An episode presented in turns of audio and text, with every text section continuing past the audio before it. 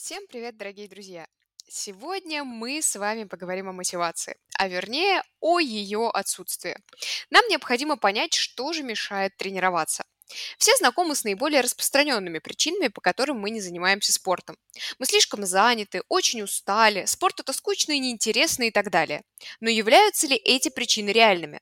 Легко сказать себе, что сегодня был тяжелый день и не пойти на тренировку. Но реальные причины, по которым у нас нет мотивации для занятий спортом, скрываются немного глубже.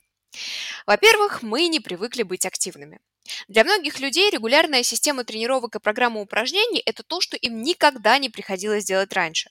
Перестроить свой график быстро получится у немногих, и зачастую этот процесс вызывает стресс, беспокойство и даже злость на себя. Жизнь современного человека не требует много движения. Это правда. Современный мир малоподвижен. Общественный транспорт довезет вас практически до дома. В торговых центрах есть лифты и эскалаторы. Даже за едой можно не ходить. Ее доставят прямо до квартиры. У тех людей, которые не привыкли быть физически активными, может не возникнуть причин на то, чтобы изменить это. Физические упражнения– это слишком трудно.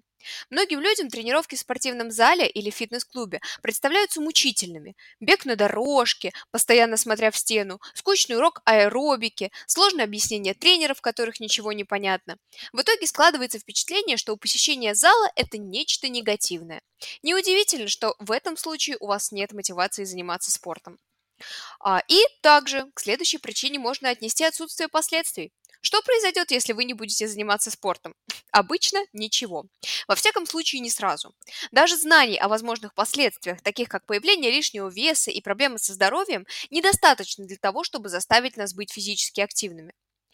Соответственно, Сегодня мы с вами познакомились с причинами, которые мешают нам заниматься спортом.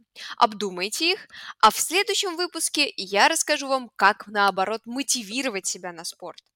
Всем большое спасибо. Пока-пока.